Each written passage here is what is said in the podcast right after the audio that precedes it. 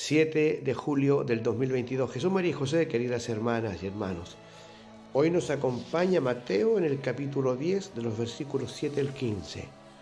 Bueno, ya estoy bastante mejor, así que retomo esta, esta linda tarea de compartir con ustedes la palabra del Señor que hoy día nos habla del anuncio de la palabra del anuncio de la palabra que tenemos que hacer gratuitamente, donarnos gratuitamente, porque gratuitamente el Señor se ha donado a nosotros.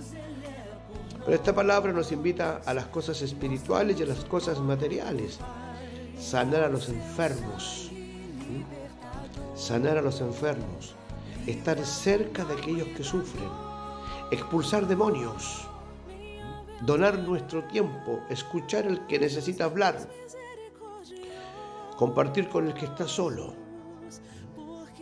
Porque gratuitamente hemos recibido, gratuitamente tenemos que dar, sin miedo, hermanos, sin miedo, porque el Señor se ha donado gratuitamente a ti y a mí y nosotros gratuitamente nos queremos donar al Señor nuestro Dios, en nuestros hermanos.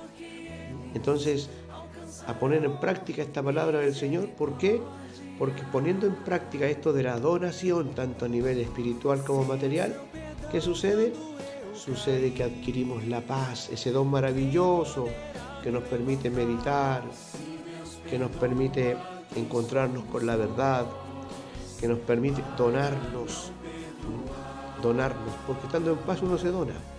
Y donando adquirimos paz, así que hay un trabajo mutuo entre, entre el donar y adquirir la paz. Así que ánimo, queridas hermanas y hermanos, mucho ánimo en el nombre del Señor a dar gratuitamente lo que gratuitamente hemos recibido. Cristo resucitó, verdaderamente resucitó.